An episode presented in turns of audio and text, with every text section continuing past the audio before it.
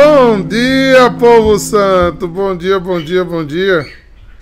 Como é que estamos? Como é que os corações estão nesse cerco de Jericó que Deus tem mexido tanto conosco? De manhã, de tarde, de noite, né, Emília? O Espírito Santo tem provocado a gente. Nosso maior tesouro passa algumas coisas nas nossas cabeças, né? A gente começa a refletir as coisas.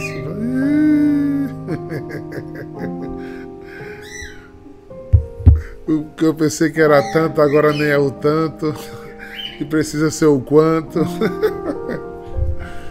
Chega, chega Luco tá com a mão no queixo aqui olhando. Pois é. Olha aí, irmã Gema, irmã escolástica.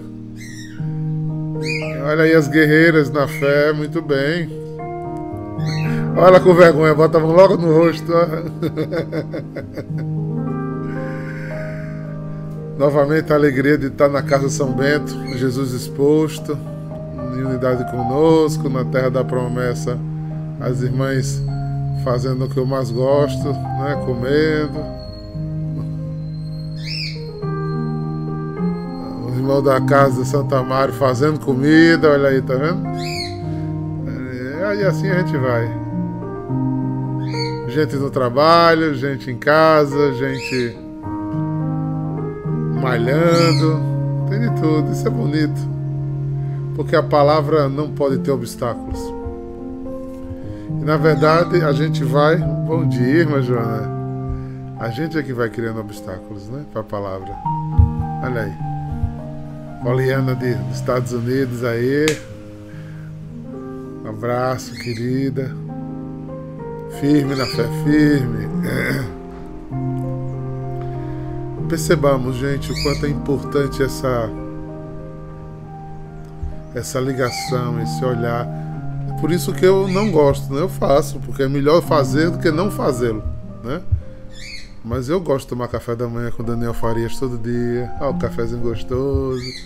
Né? Eu gosto de.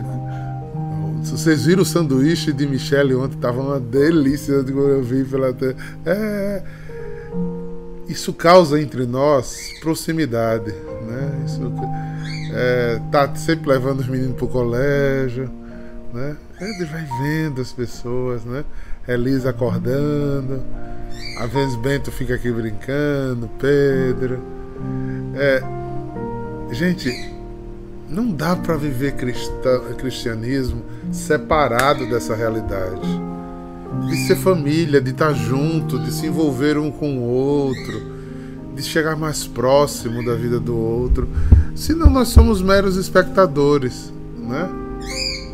É, é muito necessário Jesus vai falar uma coisinha nesse evangelho de hoje que nos mostra muito isso. Que a gente precisa perceber esse entrar. E, e eu vou dar até um alerta, sabe? Porque nós, é, às vezes, dizemos, né?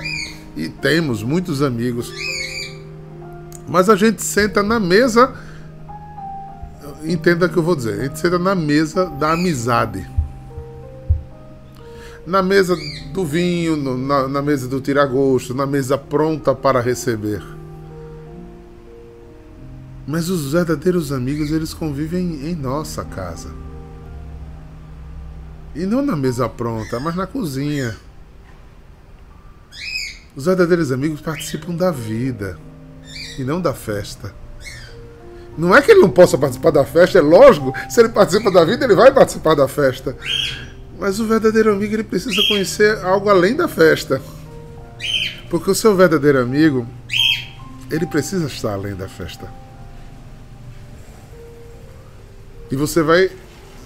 Padre Fábio de Mello disse assim, eu concordo com ele. Você vai conhecer seu, seus amigos mais do que quando você está numa crise financeira, que às vezes eles também esquecem, né? né? E não atende o telefone para não se comprometer, para você não pedir dinheiro emprestado. Mas você vai conhecer seus melhores amigos quando você tiver com sucesso. Quando você estiver dando certo. É aí que você vai conhecer seus melhores amigos. Porque é aí o quanto ele vibra. Vibra no sentido de, de, de exultação, de alegria, né? Que essa palavra às vezes tem ambiguidades. quanto ele tosse, quanto ele se alegra com seu sucesso, com sua casa nova, com seu sucesso profissional, com seu casamento bem sucedido. Esse é seu verdadeiro amigo. É aquele que louva a Deus junto com você. Também chora quando você está chorando. Então, não é brincadeira quando Deus nos coloca em vida comunitária. É para que a gente saia desses processos da minha casa, da minha cozinha, da minha vida privada. Mas eu consiga partilhar com pessoas a minha vida. Né? Eu consigo dizer assim: ah, Ana Paula, me dá a mão, eu estou caindo hoje reza por mim. Mas o senhor diácono, sim, se hoje eu estiver fraco, porque eu sou diácono hoje eu não vou, não vou ter oração de alguém, eu preciso, como todo mundo precisa. E eu já tive isso quantas vezes na comunidade, irmãos. Né? Que filhos entraram lá na minha, no meu quarto, na, na comunidade, na minha, no meu apartamentozinho e me abraçaram e ficaram comigo, e choraram comigo, e se alegraram comigo. Porque isso é família. Isso é estar perto. Porque se eu olho o outro à distância, se eu olho o outro a partir do que eu penso, do que o outro é, talvez eu nunca conheça o outro. Eu faço uma característica um personagem, né? E personagens não erram. Escute isso que eu estou dizendo. Personagens não erram porque eles têm script. Já existe um roteiro para o personagem. Mas para nós humanos, nós, com todas as nossas desumanidades, ah, como erramos, Senhor, como erramos. Ah. Então fica. Fica melhor quando a gente aprende a dividir esses fardos, sabe? E a gente estica o coração, não os braços. Eu já disse isso outras vezes, mas eu quero começar a tentar agora no texto. Quando eu brigo, litigio com uma pessoa violentamente, eu estou distante do coração dela. Eu não a enxergo. Ou às vezes ela não se deixa enxergar. Não é? Mas quando alguém anda no meu coração, às vezes nem palavras é necessárias. Não existe comunidade individual. Rosa, te vira. Bruna Luca, te vira. Te resolve. Não. Tua vida é minha preciosa, Rosa. Bruna Luca. Você é importante para Deus, então é importante para mim. Eu posso não conseguir mudar a tua dor, nem a da irmã Rosa. Mas eu me comprometo com essa dor. Eu boto a mão no ombro, eu, eu, eu vivo junto, eu. Eu divido vida. Os casados aqui sabem, tem hora que a gente não consegue, por exemplo, o marido ou a esposa está vivendo uma dinâmica difícil no trabalho. Nem o esposo nem o marido pode fazer nada, né? Não consegue chegar lá, porque é o outro que tem que enfrentar.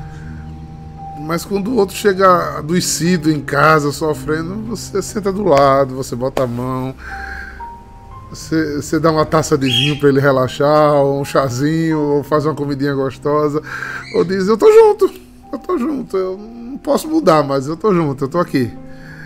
Então não existe comunidade se a gente não puder estar junto.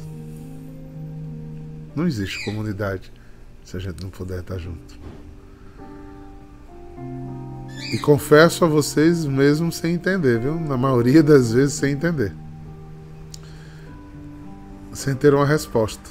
Eu vi uma filha ontem e disse: Minha filha, eu não vou conseguir solucionar seu problema agora, mas só digo que eu tô aqui. Nem um abraço eu posso te dar que eu tô lhe falando pelo telefone. Mas eu tô aqui, eu comungo da tua dor, eu, eu participo dela contigo. Isso é vida comunitária, irmãos. Isso é cristianismo. Jesus se importava com quem se importa. Em procurá-lo. E às vezes se importava com que os que não podiam procurá-lo, como aquele paralítico há 30 anos. 30 anos. Travado. Travado. Ah, Michele. Venha. De algum modo venha, se conecte. Saudade é vontade de fazer de novo. Pensem nisso, pensem nisso. É tempo de derrubar muralhas, de vencer barreiras. E não com litígios, e sim com o amor de Deus. Olha só, texto lindo. É tão redundante dizer isso do Evangelho, né? Eu já cheguei aqui nesses três anos esse texto é horrível, detesto esse texto. Mas é porque parece que ele tem brilho a cada dia. Que bom que vocês têm a mesma sede que eu tenho de mastigar essa palavra. Não importa. Que tal a gente fazer o exercício? Não sei se vocês topam da gente pegar assim. pelo menos uma semana. Todo dia o mesmo texto para vocês verem que experiência incrível. Todo dia a gente vai tirar uma experiência diferente. Todo dia a gente vai tirar uma experiência. E não é de teologia, não, é de, ora, de oração, porque isso aqui é palavra viva, não é um livro. Ela é, como diz em Hebreus, ela é eficaz. Ela é penetrante como uma espada. Ela vai na junta, na medula, no nosso mais íntimo. Mas eu preciso tomá-la como palavra de salvação. Eu preciso deixar ela ser o que ela é. Porque como Deus não nos invade, se eu ler isso aqui e disser.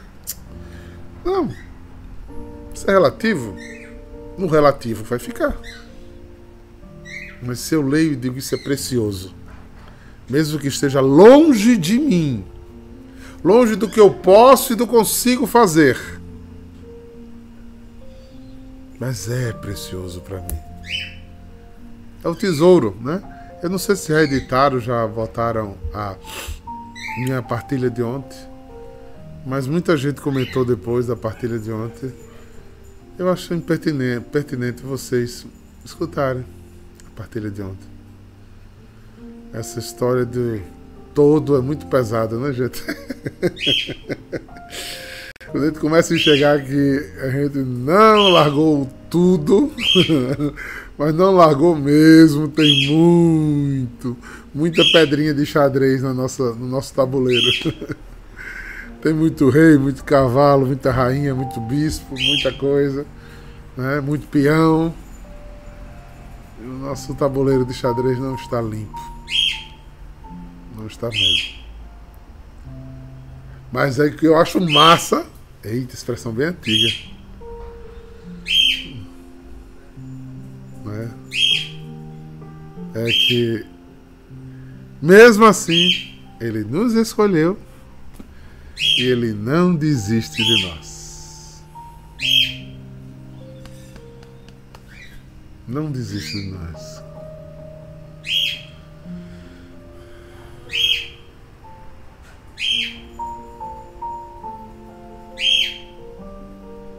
Muito bem, Michele. Deus há de te confortar e aquecer teu coração. Estou aqui lendo uma mensagem, aí eu paro, né? Eu não consigo fazer. Eu não sou mulher, não consigo fazer duas coisas ao mesmo tempo. é... Então vamos lá. Mateus 13, de 47 a 53. O reino dos céus é ainda como uma rede lançada ao mar que apanha peixes de todo tipo. Quando ela está cheia, os pescadores puxam a rede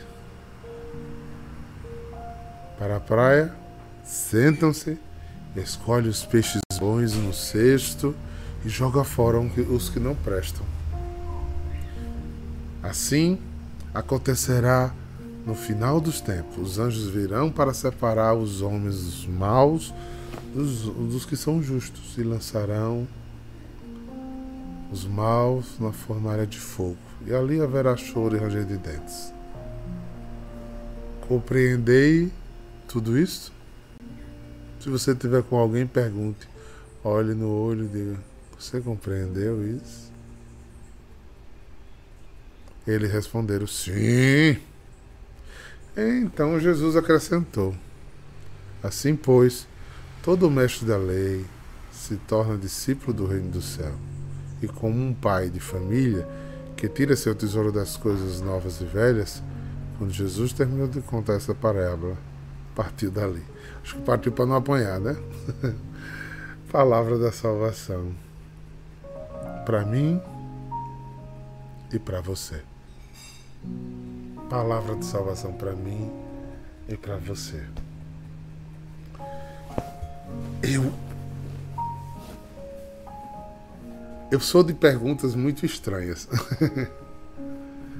Por que Ítalo Belo? Por que Emília? Por que Tatiana? Por que Janiva?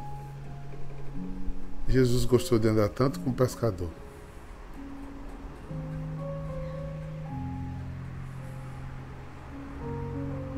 Pararam para pensar nisso? Andou com cobrador de imposto. Andou com pescador, a grande maioria deles.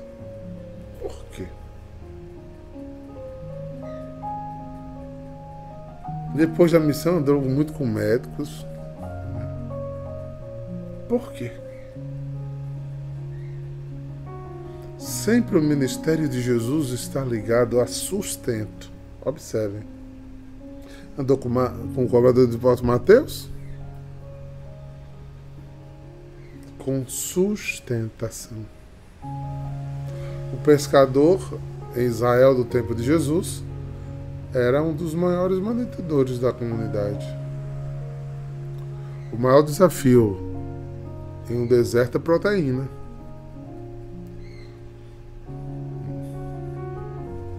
Então, pescador é uma pessoa importantíssima nessa engrenagem do sustento. Né? Veja essa predileção ou não.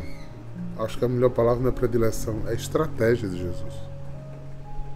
Jesus, eu vou me aproximar daqueles que mantêm a sociedade. Que os que governavam estavam vendidos a, ao poder político. Não ia escutar, porque não queriam abrir mão do seu poder.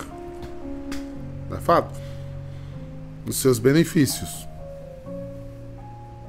Eles não queriam abrir mão dos seus benefícios. Mas, se ele vai à base, mas na base manutendora da sociedade, se acabar-se os peixes, acaba a nutrição em Israel. Porque o rebanho era limitado. E mesmo o grande rebanho, eles precisavam, digamos, um rebanho grande, que não era, porque as posses não eram tão grandes, eles precisavam de muitos caprinos para que desse vencimento à, à, manutenção de carne. aves é muito limitado. Tem irmãos aqui que foram comigo nessa última vez para Israel. Eu nunca me esqueço, quando a gente chegou no Monte da Tentação, eu tive pena dos brasileiros, vai. Mas eu achei. Eu fiquei encantado. Porque disseram que a gente quis mudar de restaurante. E, e o, dono do restaurante disse ao, ao, roteirista, né, que quando ele foi, né, diga a ele que nós vamos fazer a nossa melhor refeição. Olha mesmo. Né? Mas não disse qual era. Quando ele chegou lá para almoçar, não sei se Ju tá aí, né? É, se Juliane ou, ou Ju Cabral tá aí. É, eu acho que. Que. Soninha deve estar. Tá, né? Inclusive, estamos aí já na reta final, nos últimos pacotes. Para outubro a gente está novamente lá. Sim, então a gente chegou lá, né? E o Monte das Tentações. Sim, pronto. André tá aí também. É, a melhor comida da região, né? Eles botaram a gente na mesa. Daqui a pouco vem quase que um ritual. Uma panela maior do mundo, deste tamanho. Eles pegam um prato bem grande e viram na mesa. Blá! Qual era a maior, a melhor comida para eles? Uma galinhada, gente. Para nós do Brasil, mal feito. e o povo começou a entrouxar o nariz para comer. Ó, André botou até um emojizinho com a, a, a máscara, né? Porque era o melhor para eles, porque comer ali em Jericó frango é coisa rara, né? Então fazer uma galinhada, fazer uma galinha com arroz era algo muito especial. Dar o seu melhor, às vezes o outro nem valoriza, mas é o seu melhor, né? Então tirar o peixe da refeição de um judeu é tirar o melhor. E olha, gente, a gente que mora numa cidade praeira, sabe qual é o melhor peixe? Tilápia. Agora estou fazendo a valorização a tilápia. Mas tilápia. Tilápia era peixe que dava na lagoa. Não é verdade? Então, o nosso melhor é tão relativo, gente. Aí Jesus apanha todo esse hemisfério, todo esse lugar, toda essa estrutura e diz uma coisa tipo: o reino do céu é como uma rede lançada ao mar que apanha peixes de todo tipo. Eu sei que na, Lago da Galileia tem 148, 142, fiquei em dúvida agora, tipos de peixes diferentes. Mas o peixe mais comum é o tilápia. Embora a tilápia de lá não tenha, né? Não, Carlos, o pior é que não era cheio de água não. a galinha era seca, no meio de, uma, de, um arroz temperado com as especiarias dele. Então até o cheiro incomodava os brasileiros, entendeu? Era aquilo seco, misturado. Eu já tinha comido, tinha gostado. Eu, eu só não como pedra porque não amolece, né? Mas a maioria achou ruim, ficou achando muito ruim a comida. Então, voltando. Então, pegaram vários tipos de peixe. E aí ele dá uma, uma missão interessante, ele dá uma conotação interessantíssima. Quando está cheia, os pescadores buscam a rede para a praia, sentam-se e recolhem os peixes.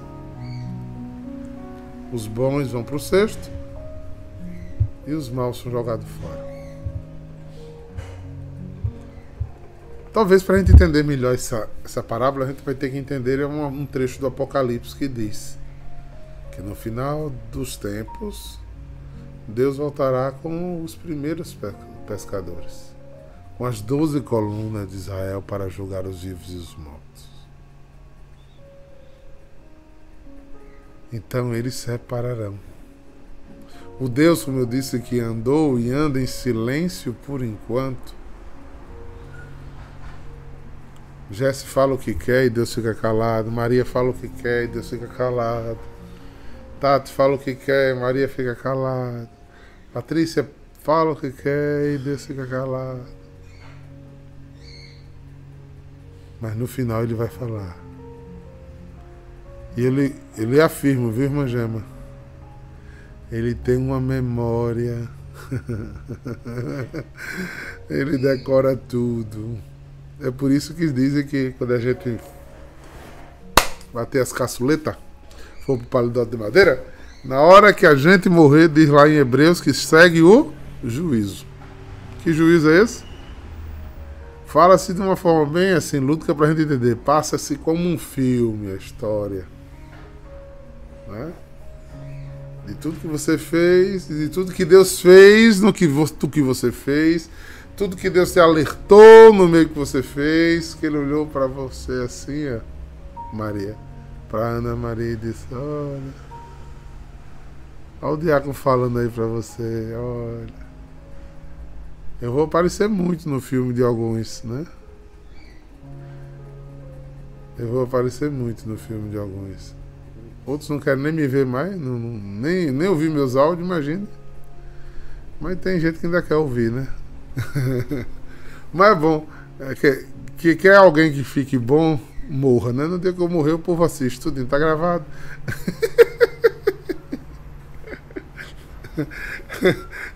Ele era tão bonzinho, né? depois de morto fica bonzinho, que beleza.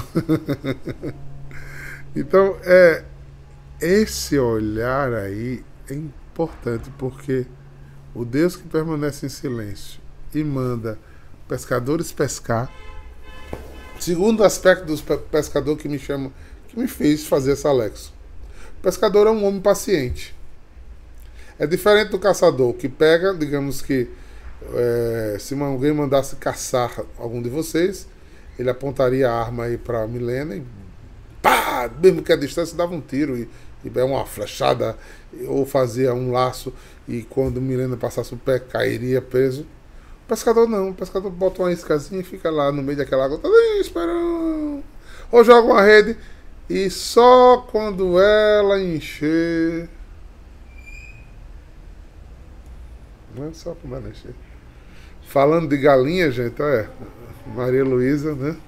Já se pronunciou rindo. Terça-feira, ela fez uma galinha maravilhosa na comunidade, rapaz. Todo mundo amou a galinha dela. Sabe foi como ela começou a preparar a galinha?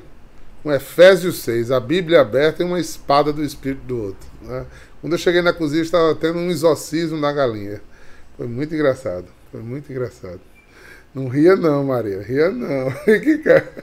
Não entrega o jogo, não. Foi. A galinha de, de Luísa estava uma delícia. E assim a gente vai vendo esse peixe.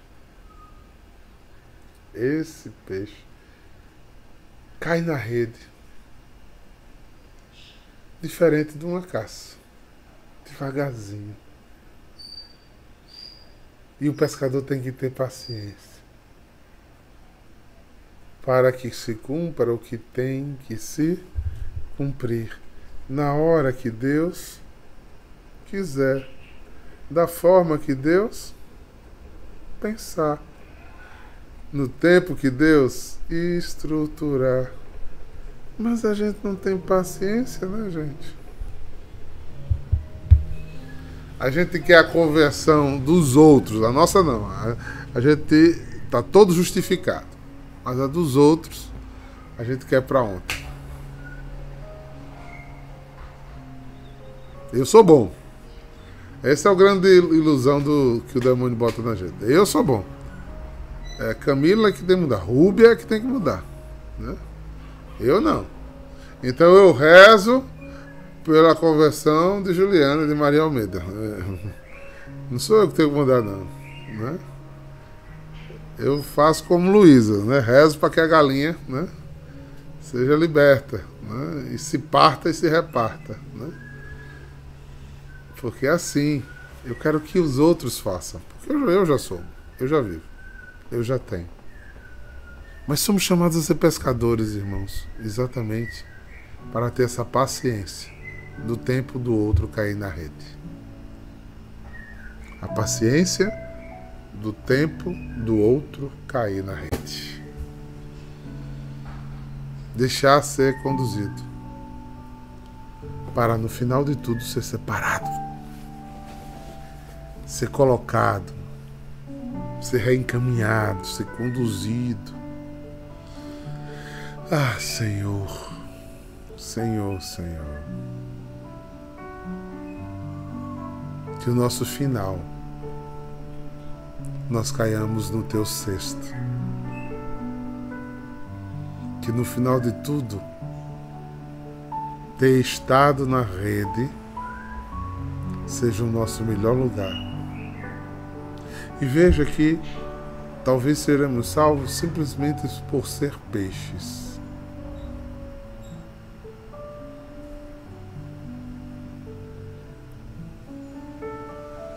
Verdade, Tiago. Verdade. Talvez sejamos salvos só por ser peixe, por ter permanecido na rede, por mesmo diante de todos os nossos fracassos, não desistiu. Não desistiu. Não foi aquele peixinho que, quando viu a rede, lutou para pular fora e nadar na correnteza sozinho, mas ficou lá. Eu sei, eu acho que muitos de vocês já andaram de ônibus lotado, né? Aquela sardinha de gente dentro. Pior do que ônibus, eu, em São Paulo eu pegava o metrô às seis horas da noite. Jesus misericórdia. Fico imaginando eu, o gordo desse jeito que sou hoje, naquele metrô. Que naquela época eu era bem magrinho e você não conseguia mexer o pé do lugar. E às vezes a gente tá assim, na comunidade, cheio de irmãos, cheio de gente. A gente não consegue nem abrir os braços, às vezes a gente não consegue nem falar, mas só a nossa permanência na rede de arrasto que o Senhor passou, talvez nos dará a graça a graça de cair no cesto. Porque Ele te conhece, criatura. Ele sabe quem você é. Convença-se disso. Deus ninguém engana. Deus ninguém engana. Livra-nos, Senhor, no dia do juízo. Ejaculatórias simples, né? mais interessante aos olhos do espírito. Quando a gente olha teologicamente, teria uma palavra que dá ambiguidade, mas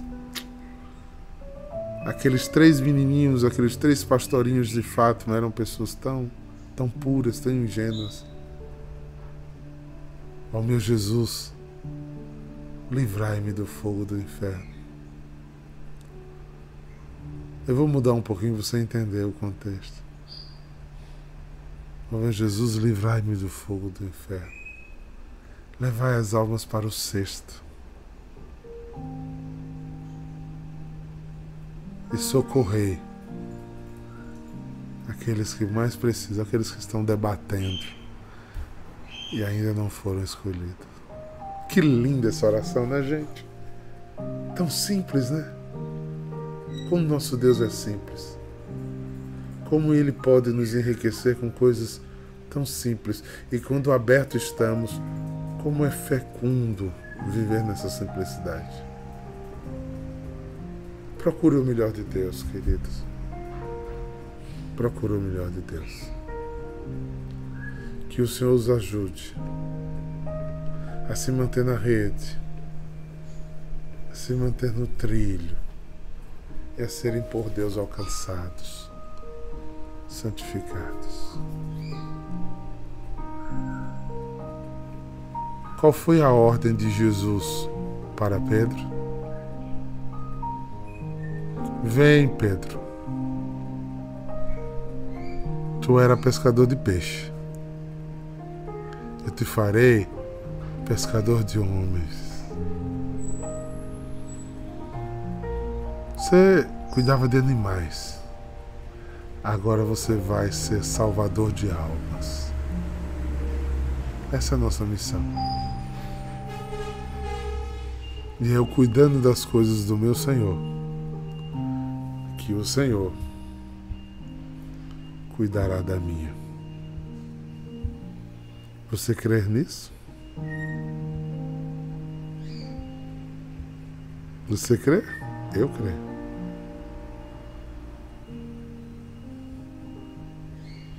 Profundamente eu creio. Espero. E nele quero permanecer. Peço que Deus te ajude e me ajude. Olho pro céu e vejo as estrelas de Deus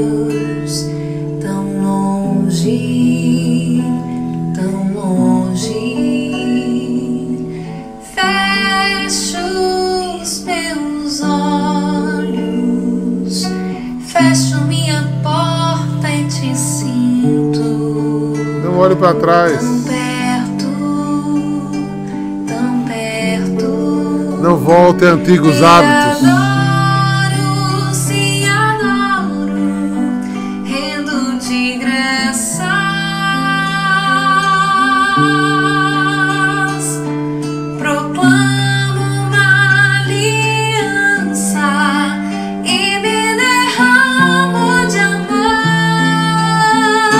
Cerco de Jericó. E ergo minha voz, Quinto dia.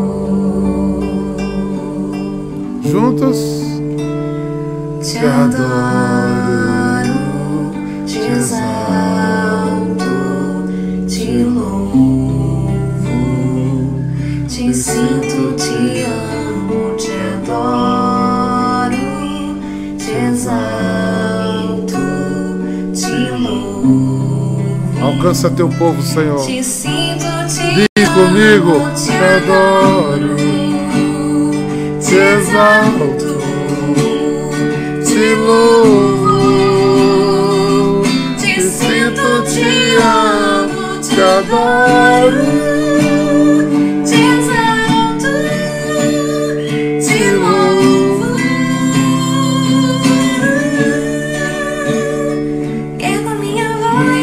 Os abençoe. Meu Salvador.